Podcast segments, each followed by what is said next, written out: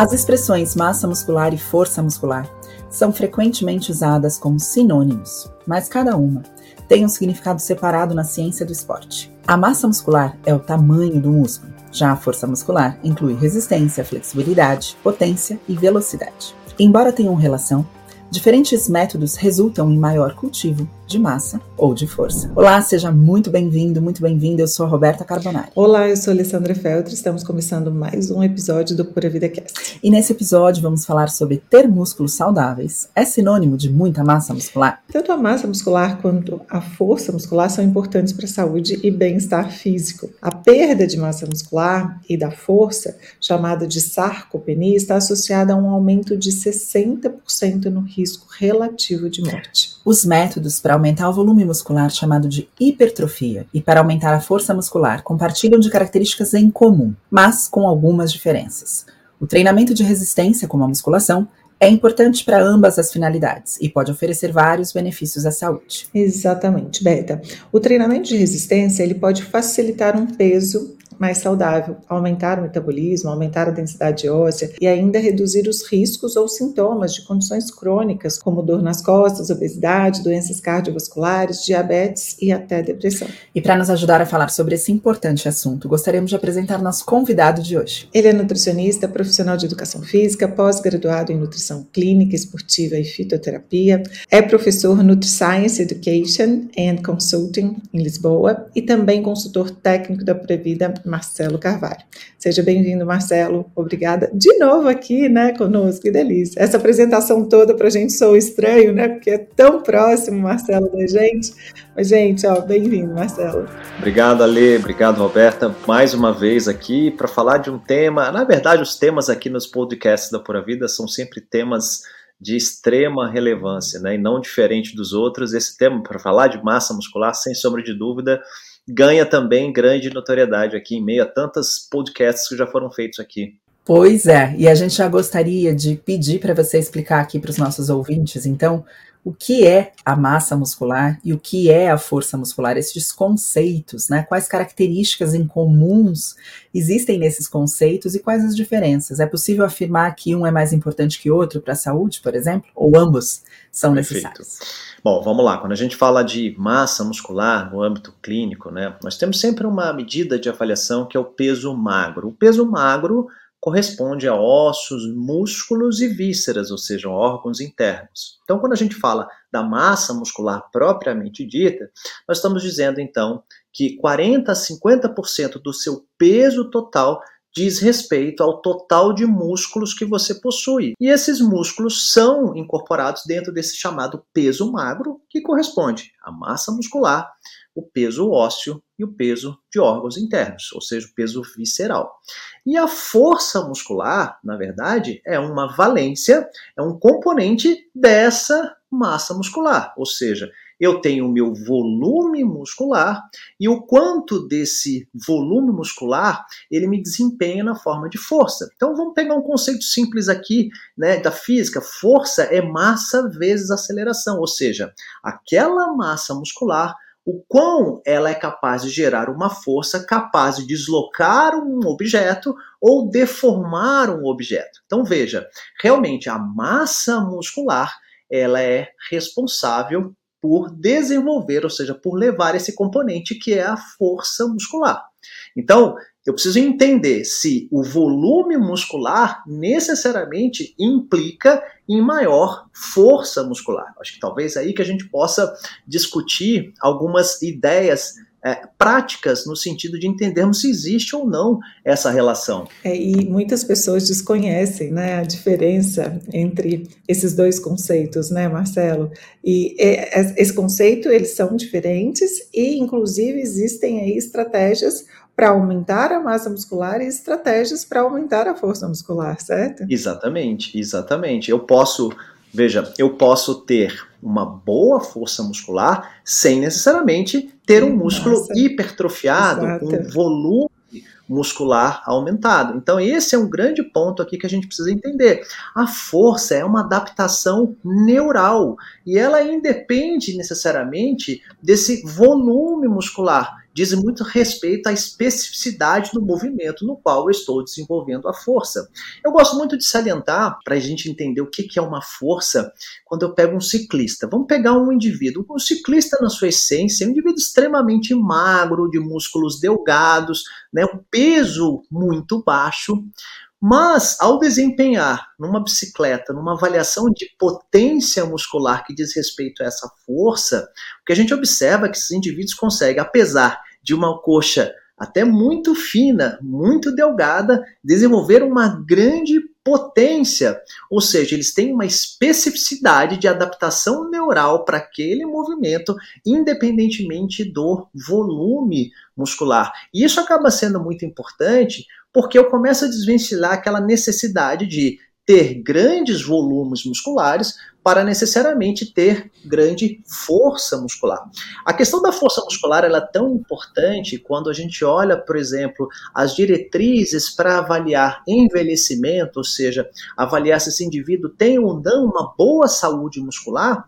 Dentro dessas diretrizes, o que nós avaliamos é justamente a força muscular por exemplo, do idoso, que independe necessariamente do volume muscular. Isso é um ponto muito importante. Eu posso desempenhar, ter uma boa saúde muscular, desempenhar uma boa força muscular, uma boa resistência muscular, sem necessariamente ter grande volume muscular. Esse é um ponto extremamente importante. Por quê? Diz respeito ao seguinte: se você necessariamente não está tendo respostas no seu treinamento em relação a volume muscular, ok, continue, mantenha-se firme, pois os benefícios desse treinamento no que diz respeito à força muscular ou à resistência muscular, você sem sombra de dúvida vai estar obtendo, mesmo sem necessariamente ter grandes respostas em relação ao volume muscular. Estou te ouvindo aqui falar, né? É, uhum. E acho que a gente já teve um encontro, acho que numa live no meu perfil do Instagram que a gente conversou sobre isso, né? Em que eu comentava que eu falo, quando as pessoas me perguntam, você treina musculação, né? Que normalmente é um treino utilizado muito para hipertrofia, para o ganho de massa muscular. E eu sempre respondo, eu treino praticamente todos os dias musculação. E eu lembro que algumas vezes, né, algumas meninas falavam, mas não funciona em você? Como se para mim, para funcionar em mim, né, eu tivesse que ir ficando cada vez maior e, portanto, este treino está funcionando, né? Então, mesmo em, atividades como a musculação, é muito possível que haja um treinamento focado para o aumento de força, sem necessariamente aumentar a massa né, muscular, de uma forma a ser visivelmente perceptível. Exatamente. Mas aí eu queria falar também, porque eu acredito que existe essa confusão também no que tange a suplementação, a alimentação. Por exemplo, quando a gente prescreve, né, através de uma intervenção nutricional, o uso de um suplemento proteico. Né? E a pessoa fala, mas eu não quero ficar grande. Como se aquele suplemento proteico contribuísse apenas para o ganho de massa. Então, eu queria que você falasse um pouquinho sobre a finalidade né, da alimentação e da suplementação nessas variáveis, né, na força e no ganho de massa. Perfeito. Bom, toda vez que a gente faz um estímulo, né, um treino resistido, como bem vocês colocaram, treino de musculação, treino resistido, do ponto de vista bioquímico, o que nós estamos gerando ali é um microtrauma adaptativo, ou seja, nós geramos microtraumas naquele músculo esquelético que foi devidamente estimulado. Então, se eu estou falando de um quadríceps, uma musculatura da coxa, quando eu faço um bom agachamento, eu gero ali microtraumas adaptativos. Ou seja, eu gero um processo, um insulto e é justamente esse cenário de gerar um insulto e promover um cenário ótimo de reparo desse músculo que sofreu um insulto, que nós vamos ter o remodelamento dessa massa muscular. Então, quando nós falamos desse estímulo, que é o insulto, e o processo de reparo e remodelamento, entra esse contexto proteico, porque toda vez que a gente gera esse microtrauma adaptativo, eu preciso gerar um cenário ótimo de reestruturação, de reparo e remodelamento desse músculo. E a proteína entra nesse cenário.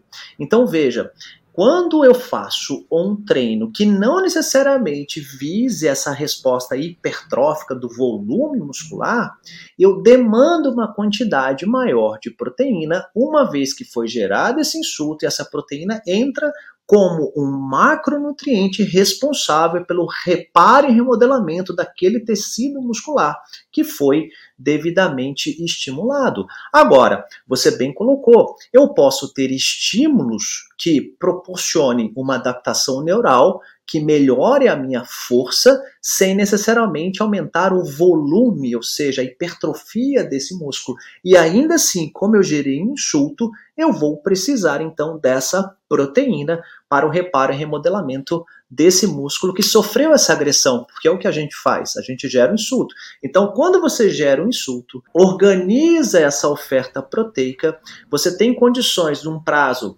de 48, 72 horas, depende muito da metodologia de treino, promover um novo insulto, um novo estímulo e novamente entrar num processo de reparo e remodelamento. Então essa proteína, ela entra dentro de um processo nutricional, de um planejamento nutricional, independentemente se o seu objetivo seja aumentar o volume muscular. Isso é mais uma vez que a gente desmistificar. É, proteína não está necessariamente associado simplesmente à hipertrofia.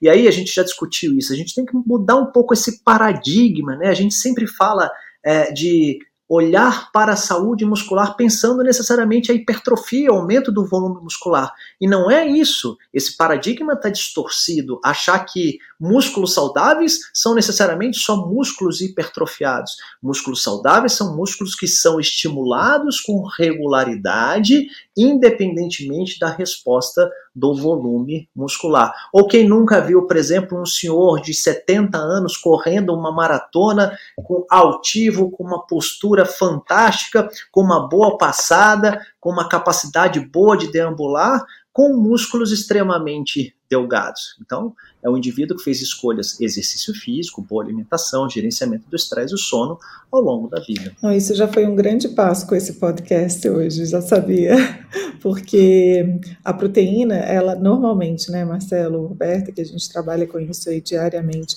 ela já é negligenciada sem pensar em massa muscular, porque as pessoas já não consomem ali adequadamente, não fazem uma distribuição adequada.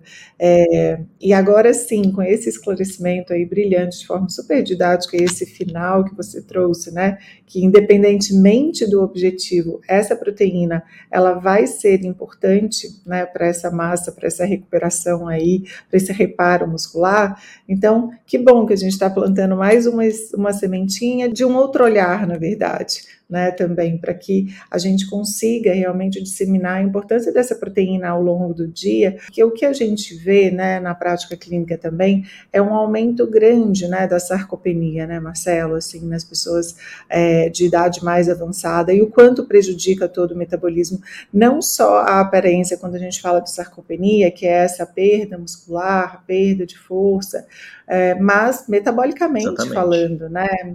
Ou até de liberdade, né? Da pessoa poder fazer é, atividades simples do seu dia a dia, né? E isso que você está falando, quando a gente entra no, no, no âmbito da sarcopenia, que é, é, tido pela ciência como essa perda fisiológica de massa muscular. Eu não gosto Sim. muito dessa palavra de perda fisiológica porque abre uma espécie de consentimento de que todo mundo vai passar por esse processo que a gente tem que entender que é assim e pronto. E na verdade não é, né? É, eu já, já, a gente já conversou isso em outros, em outros cenários aqui, que estudos mostram que quando você tem fatores de, de, de isolamento, como é, o exercício físico, obesidade, o envelhecimento contribui com 5% a 10% quando a gente fala de perda de massa muscular.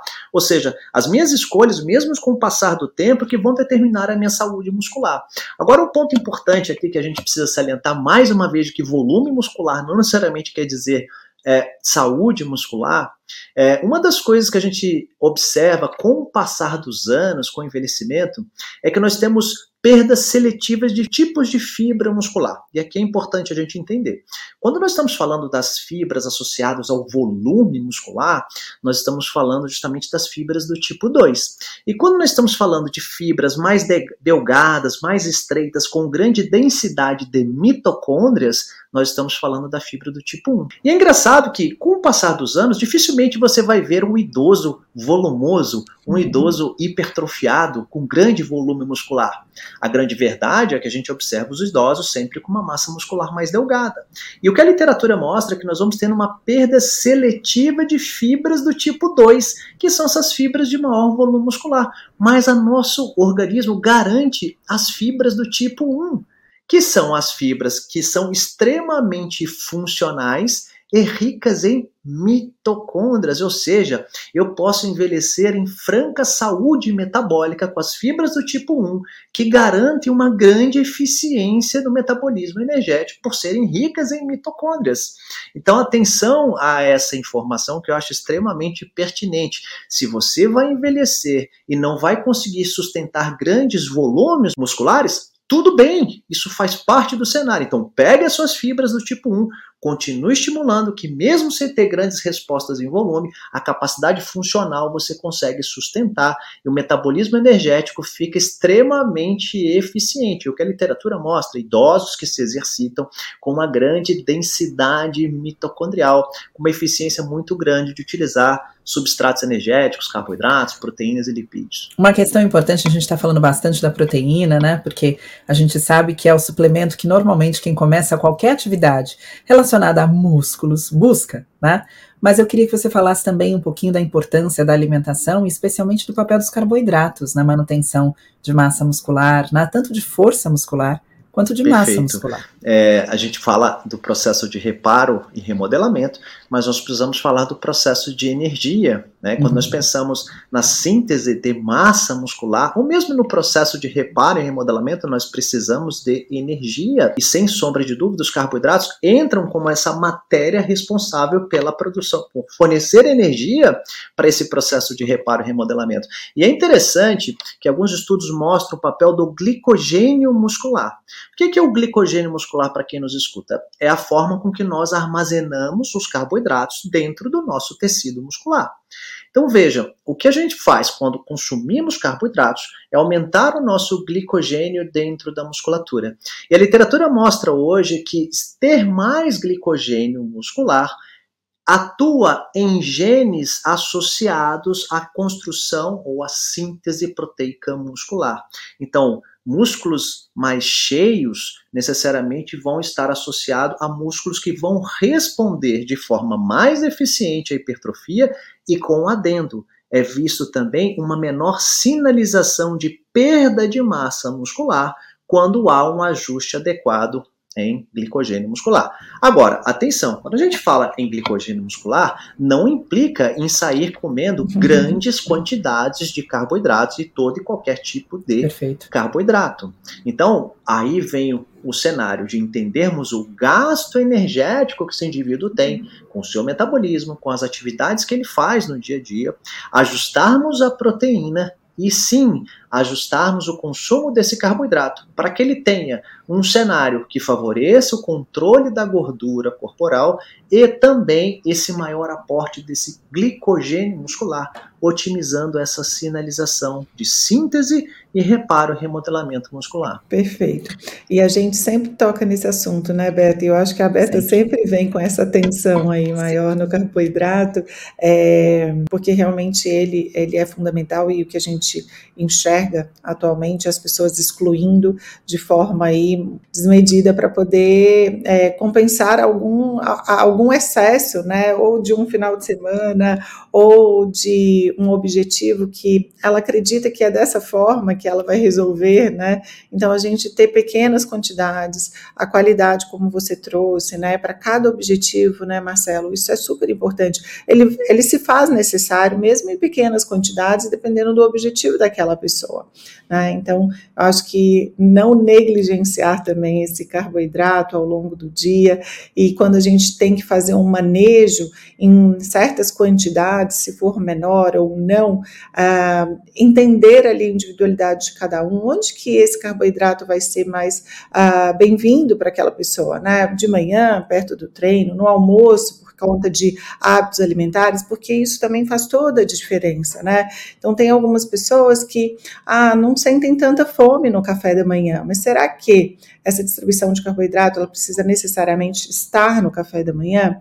De repente, se você distribui ele no período da tarde, que é um período super bem-vindo, né? A gente tem um bom metabolismo aí de glicose, uma boa sensibilidade à insulina para esses carboidratos, na hora do almoço, mas é pensar também no ajuste individual, né? O Marcelo trouxe sobre qualidade, sobre quantidade, e aqui eu estou trazendo um pouquinho, né, de ah, o profissional de saúde, quando fizer essa distribuição, seja de proteínas, de carboidratos, mas especialmente de carboidratos, entender qual o momento para aquele para aquela pessoa que vai ser mais bem-vindo, né? Então, é o contexto, né, Ale? É, é o contexto, contexto. Tem, é, tem vários fatores aí associados, né? Então, é muito A simples. idade, inclusive, né? A Sim. idade, porque quando a gente fala de adolescentes, né, e a gente vê os adolescentes buscando uma alteração é, também, né, estética do corpo, e aí entender o quanto é necessário, né, dependendo da fase que esse adolescente se encontra, né, do, do estágio de maturação aí sexual, também a importância Exatamente. do consumo,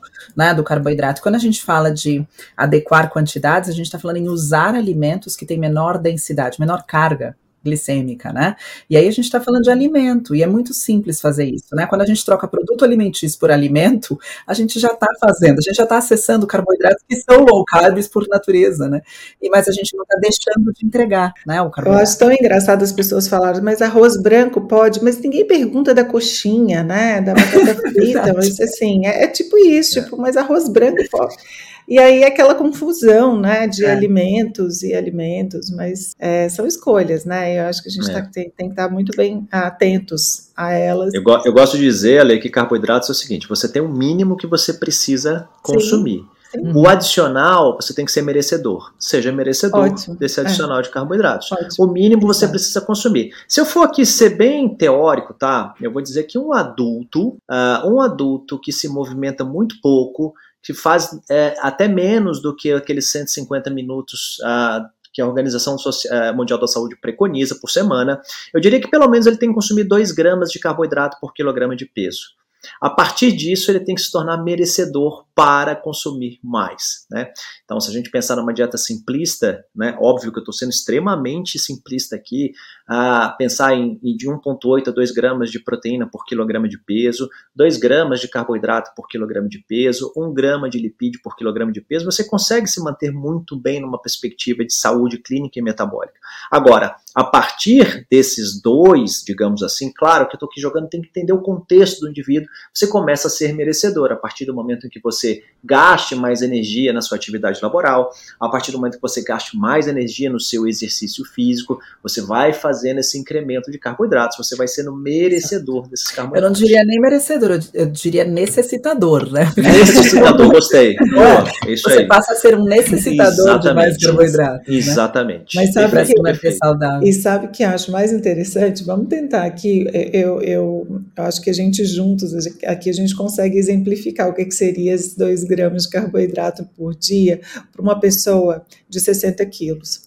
É, eu coloco aqui, eu, eu, acabei de atender antes de gravar o podcast, mas você vai ter 100 gramas de arroz no almoço, uhum, você vai ter 100 gramas de arroz no seu jantar, no jantar. você vai ter quatro frutas, provavelmente. de fruta de alto índice glicêmico, então assim, Perfeito. uma banana, um mamão, porções generosas aí de abacaxi, fora a aveia. Isso eu falei. Exatamente. Gente, é, contando carboidratos, exclusivamente 2 gramas, 120 gramas de carboidratos por dia isso. para uma pessoa de 60 quilos. E 500 é gramas de legumes, né? Porque em 500 gramas de legumes, legumes, você vai encontrar pouquíssimo é, carboidrato. Que, que, não contabilizei, mas assim, estou olhando aqui para a prescrição de uma paciente que eu acabei de, de fazer. E é exatamente Sim. isso. E aí as pessoas ficam com medo, né? De colocar assim, né, o arroz, de colocar o feijão, de colocar até uma, uma, uma troca, né? Porque eu tenho também, eu trabalho, eu acho que para minha vida e para os meus pacientes, é, com mais adesão,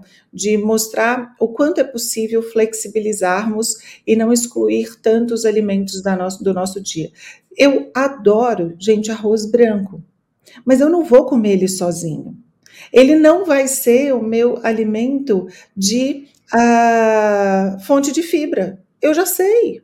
Mas o quanto eu estou ali ingerindo de salada, de folhosos, quanto eu estou inserindo de legumes, porque folhosos não é legumes, então, assim, verduras, legumes, folhosos, né? Você tem que entender o que são ali os legumes.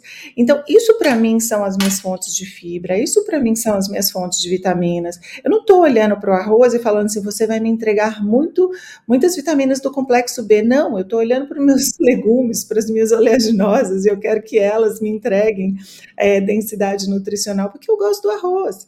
Então, assim, eu vou comer um pouquinho do arroz que eu preciso, mais uma refeição densamente nutritiva. Isso não vai impactar também no meu índice glicêmico aí do almoço. E o arroz é nutritivo, né? É arroz com feijão é bem é, nutritivo. Eu posso fazer uma contribuição? Duas, duas coisas. Adoro arroz também, que eu já vi aqui no Eu, eu sou apaixonado por arroz branco. Se a gente fosse bem realista, arroz branco é livre de micotoxinas, então ainda tem esse tá detalhe que é interessante do arroz Tá todo mundo defendendo arroz aqui nesse né? podcast, vocês perceberam, E aí, né? né, até mesmo do que outros, outros tipos de arroz que vão apresentar mais micotoxinas do que o arroz branco que foi polido, as micotoxinas eliminadas. Mas aí tudo bem. Mas aí vem um detalhe. Esse cenário do arroz branco, ele, ele se confunde muito com o cenário da batata inglesa, né? Que é, a mesma, que é o mesmo cenário, né? E aí eu não vou comer batata inglesa, mas eu vou comer é, batata doce. No final das contas, a gente vai olhar isso, a variabilidade de carga glicêmica é muito pequena. Mas tem um trabalho muito legal, que é o seguinte, ninguém come batata inglesa sozinho. Geralmente a pessoa consome, às vezes, como uma proteína.